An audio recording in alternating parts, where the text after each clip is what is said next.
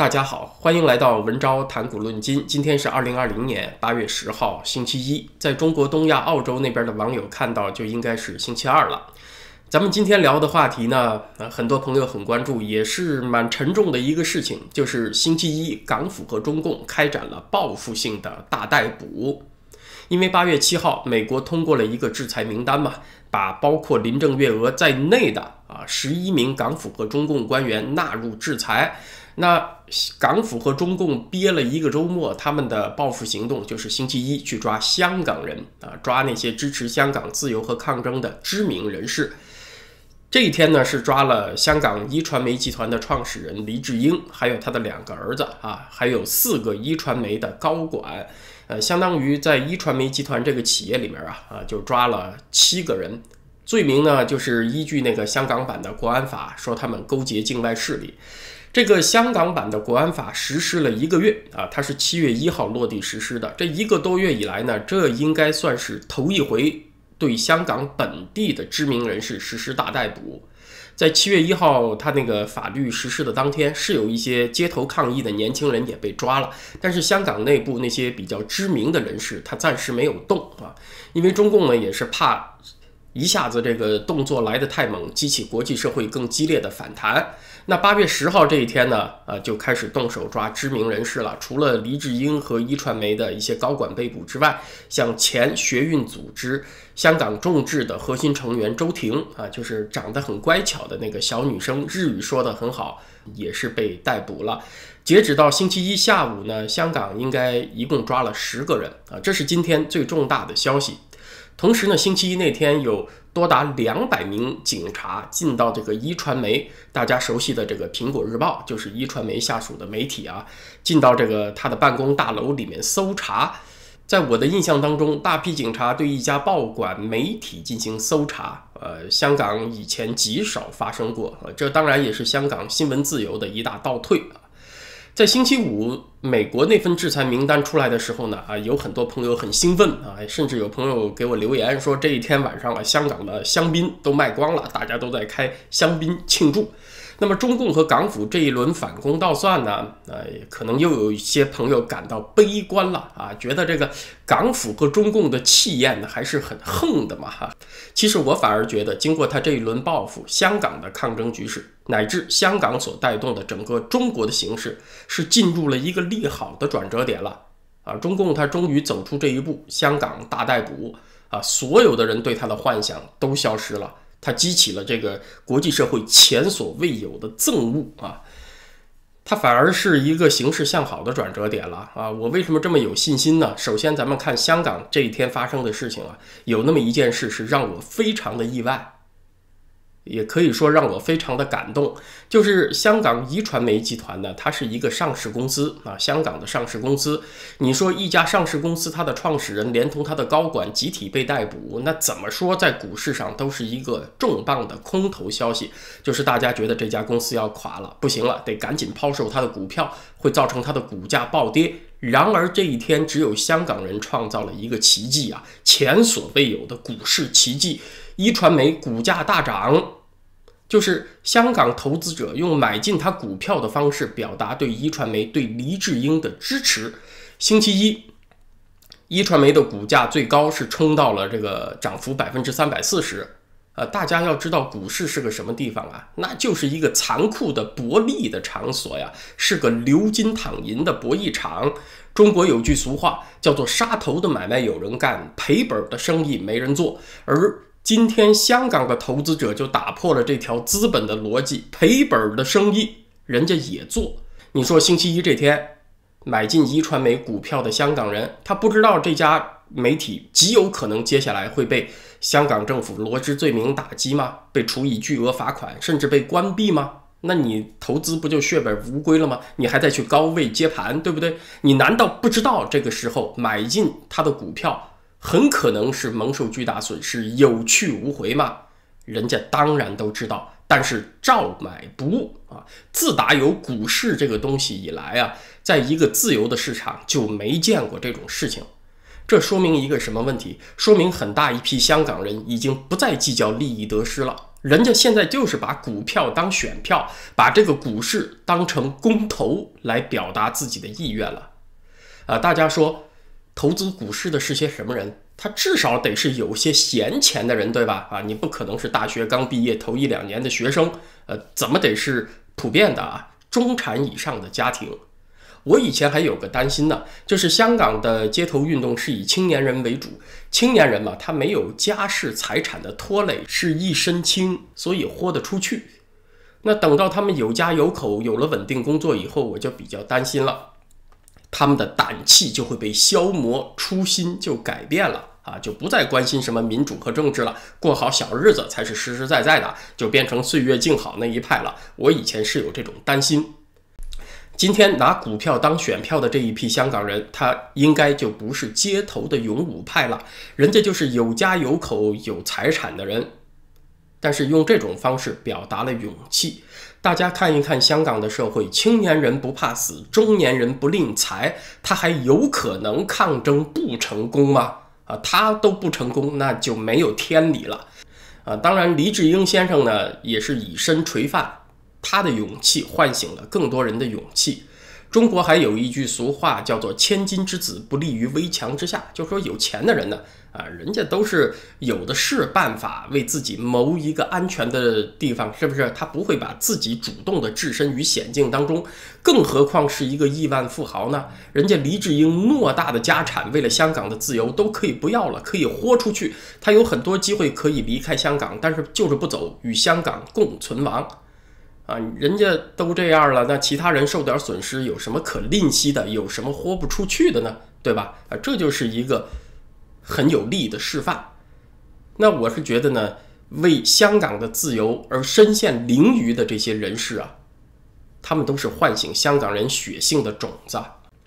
黎智英是我们这个时代真正能够做到不忘初心的极少数精英人士之一。绝大部分人在追逐名利的过程中都偏离了原来的志向。如果他原来还有些志向的话啊，有一些人呢是觉得自己足够聪明，可以和中共做交易啊，觉得自己能够控制这个交易，最后都被交易控制了自己。就跟那个魔戒一样，渐渐就迷失了自己的本心。但是黎智英没有，他是少年时代从中国大陆逃去的香港，然后白手起家，打拼下一番偌大的家业。八九年以后呢，他是从时装行业转到了这个传媒行业。在他整个职业生涯的过程中，啊，推动中国以及香港本地的自由，都是他和职业相关联的。动机之一啊，这份心意从来没有改变过，非常非常的难得。这一次港府除了抓黎智英，还抓了他两个儿子啊，无非还是想搞那一套嘛，就是用两个儿子来要挟黎智英啊。你要不服软，把你儿子一起关进去啊，你就得认罪，甚至上电视出来公开认罪等等，就玩这些懦夫伎俩。今后不管发生什么事情啊，但是我觉得黎智英能够撑到今天这一天，就已经足够奠定他的历史地位了。呃，我是觉得，因为这个国安法被捕的香港民主人士，下一次应该集体提名作为诺贝尔奖候选人。中共在香港的报复性逮捕呢，是香港自治被破坏的一个重大升级，它肯定会进一步唤醒世界，更多国家会加入到支援香港人抗争的行列。呃，那这就又说到另外一件事情了，就是星期一北京这边也公布了对美国十一个人的制裁名单啊，这个美国制裁中共港府的十一个人，他也原样奉还啊，其中有三个人呢是。重复被中共制裁的，就是参议员卢比奥、众议员史密斯和参议员克鲁兹。上一回中共报复美国制裁陈全国这些新疆官员的时候呢，把他们已经制裁过一回了，现在又制裁一回。你说这人怎么能被制裁两回呢？难道说这个没收财产也可以没收两回吗？啊，先没收你的财产啊，然后再还给你，然后再没收一回啊？所以呢，这也算是闹了笑话了。胡锡进呢出来就说啊，必须为这个报复的行动点赞。呃，其实不仅他点赞呢，我也点赞呢啊，在极少数情况下，我终于和胡边保持一致了一回啊，我也点赞。为什么呢？因为不作不死，早作早死，这种为末日加速的行动啊，我们也得点赞。根据我对这一届美国政府的观察呀，他有比较大的机会不去和中共玩那种切香肠、一点一点加码的游戏，而是会一口气把这个砝码推到你没办法跟牌的地步。这个事情呢，在去年贸易战的时候已经发生过一回了，就是去年五月份，川普一口气把两千亿美元的中国商品的关税加到百分之二十五，让中共彻底没有弹药，一下子就被打哑了。那截至目前呢，中共在香港问题上，他还是继续玩那个切香肠的游戏。你像七月份香港国安法实施以后呢，中共他暂时啊是在一个多月的时间里面没有动香港的本地知名人物。他是先通缉了海外的六个港人啊，先观察观察国际社会的反应。反正这六个人已经离开香港，抓也抓不到了嘛，也就是做个样子啊。然后呢，还觉得有点机会，就以防疫为名啊，说这个香港感染新冠疫情的人数增加了，以这个为名义呢，把立法会选举原定于今年九月份的推迟一年。啊，然后美国这边就出手了，制裁了十一个人，然后港府这边呢，相应再去抓黎智英、周庭这第一批。中共什么时候抓更多人，可能也要看一下外界的反应啊。要知道，像黄之锋、李柱铭这些人，暂时还没有以国安法来控诉。他的出发点呢，是想玩一步一步加码的这种切香肠的游戏。呃，美国的一个选择呢，可能是不跟他的节奏的啊，是把那个。牌一下子出到他没法跟的地步，美国这边再加码的一个最现实的看点，就是履行香港自治法的第二个步骤，去制裁银行和金融机构啊，这是一定要发生的。这个香港自治法案，它是川普七月十四号签署的，它法案本身要求呢是签署之后生效之后的九十天之内，国务卿就要提出被制裁的个人和机构名单。啊，结果大家看看，七月十四号生效，八月七号，对吧？才几个星期，第一批制裁名单就拿出来了。其实是比预想中要快。他这个法案当中还规定，第一份名单出来以后，在六十天之内啊，在两个月之内就要出银行的制裁清单了，就是那些和被制裁的个人和机构有关联的银行，你们不能再和美国的金融体系有往来了。那现在看起来呢，这一步的到来是用不了两个月了。林郑月娥和骆惠宁，你看嘴还挺硬的，说我们就没有财产在美国，没啥可冻结的啊。这个骆惠宁还说，我寄一百美元给川普啊，就方便你冻结，还还去嘲笑川普。他们到底有多少财产在美国啊？这个确实不知道。你要真没有财产在美国也不要紧啊，第二步才是真正的大招。你说你有财产在新加坡、在英国、在澳大利亚、在瑞士啊，也不行。为啥呢？因为这些美国之外的银行，它只要给你存了钱，好，他们也要受到美国的制裁，他们也没办法和美国的银行有往来，甚至没办法使用美元。所以人家为了自己的安全呢，也得把你给踢出去。那你说不存钱在国外的银行，存钱在中国国内的银行行不行呢？啊，其实也不行。你就是存钱在工商银行、中国银行，只要他们涉及到国际结算用到美元，那行，美国也能制裁到他们。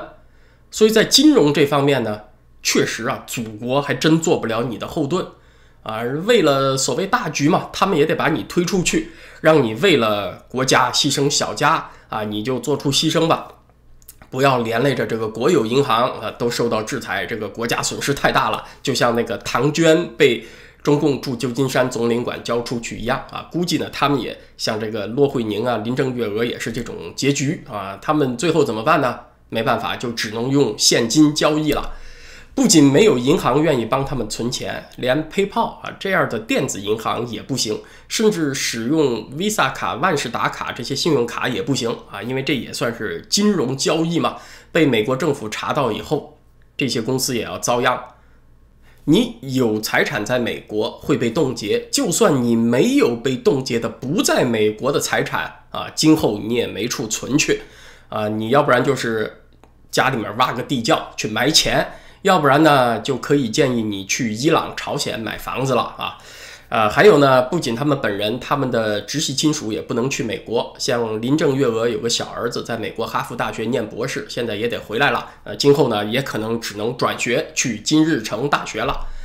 美国的金融打击力，它和军事打击力是一样的，覆盖全球啊。金融制裁出来，那才是真正发威的时候。那这一天呢，肯定要到。就看有多少家银行在名单上，那咱们更具体的分析一下，美国什么样的牌，中共是没法再跟的啊。第一张牌呢，就是金融脱钩，脱钩这事儿只有美国和中共脱钩。中共说，呃，我要和美国脱钩，他肯定是不会干的啊。也就是呢，中国的国有大银行还有国有股份制银行迅速的成为美国金融制裁的对象，不能够再使用美元结算啊，那会给中共带来巨大的金融冲击，外贸和国际领域的投资基本上都没法做了啊。这张牌中共没有办法跟，嗯，其实呢，它还有一个支线发展剧情呢，就是美国干脆宣布港元和美元不能够自由兑换。呃，其实呢，美国政府这么做是有法律依据的，因为已经取消了那个一九九二年的香港政策法了嘛，呃，就是已经把香港作为中国内地的一座城市来看待了，不再区别对待。而美元呢，又是美国的主权货币。人民币和美元是不能够自由兑换的。那很显然，香港如果是完全同等看待，那港元和美元也不能够自由兑换。只不过呢，啊，是在现实当中，国际市场上有大量的美元流通，港府呢，它总能够买进美元去维持港元和美元的汇率联系。那美国政府能做的呢，就是逐步限制其他国家的银行，像香港，还有像中国的银行。出售美元，这样的话呢，人们不断的抛售港币，那这个港币汇率下跌，港府只能够花美元去购进港币，那么它美元储备耗尽以后，这个联系汇率自然就维持不住了啊，这相当于是出大王来炸了。第二张王牌呢，就是之前没有预料到的高层成为美国的制裁对象。呃，之前大家谈的比较多的呀，是中共负责港澳工作的常委韩正和全国政协主席汪洋。其实近期有一个人，他中标的几率也很高。这人是谁呢？就是人大常委会委员长栗战书。啊，大家看那个香港版的国安法是人大常委会通过的，这个港府呢要推迟立法会选举一年，它造成这一年当中的立法会权力真空啊，港府自己不去背锅，他把这个责任呢推给人大常委会，让人大常委会去拍板儿。那这个栗战书呢，他势必就是对香港自治起到破坏作用应该负责的一个人，他在政治局常委当中排名第三，制裁他会有很强的震慑力。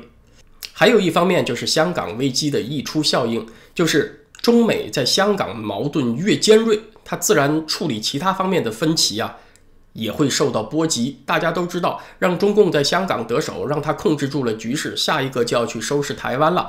所以呢，香港这边越紧张，美国和台湾的关系升温也就越快。刚刚这个美国的卫生部长不是去了台湾吗？呃，蔡英文总统也应邀要这个星期在美国智库哈德逊研究所发表视频讲话。还刚刚美国出售给了台湾最先进的无人机。其实现在啊，这个谈美台复交是一个可以说的事情了，就是它具有一定现实性了。仅仅在几个月以前谈这个问题还不现实呢。美国的这个内阁部长访问台湾，和双方互动频率提高，级别升级。都很有可能是在为关系的实质提升在做铺垫了。那所有这些方面的发展呢，当然是中共没有办法跟的牌。今天的时事话题呢，咱们就聊到这儿啊，因为这个时事新闻发展的非常快，有可能大家看到这期节目的时候呢，就又有新的消息出来了。所以呢，咱们在 YouTube 上明天再接着来聊时事话题。呃，同时呢，明天在咱们的会员网站文招点 ca 上是有内容更新的，金风堂先生带来一集节目。谈从目前这个肺炎疫情出发，他的一些哲学和文化上的思考。金风堂先生他的家庭背景啊是做这个保健品行业的，而中医这个话题呢，在中文互联网上是一个有高度争议性的话题，曾被评选为夫妻反目、朋友割席的第一话题，就是大家争论这个中医是科学还是迷信，是有用还是没用啊，能够吵得跟乌眼鸡似的，家人之间都能够反目的。但是金风堂先生呢，认为在这个哲学的基础上啊，现代医学的尖端领域和中医其实是有很多重合的地方的，啊，比如中医里面有一个理念叫做对症而不治病，意思呢就是说，他所采取的手段是去抑制你的症状，如果你发烧就减轻你发烧的症状，它并不是真正去干预那个病啊，不是直接动到那个病，那怎么治呢？是让你自己去治。对症的目的啊，是给你自身的免疫系统一个休息和反应的时间，是让你调动自身的机能去克服病症。这其实是和当代医学的一个发展方向啊相契合的啊。那明天呢，金风堂先生在会员网站上聊这个话题，YouTube 上咱们明天再见，谢谢大家。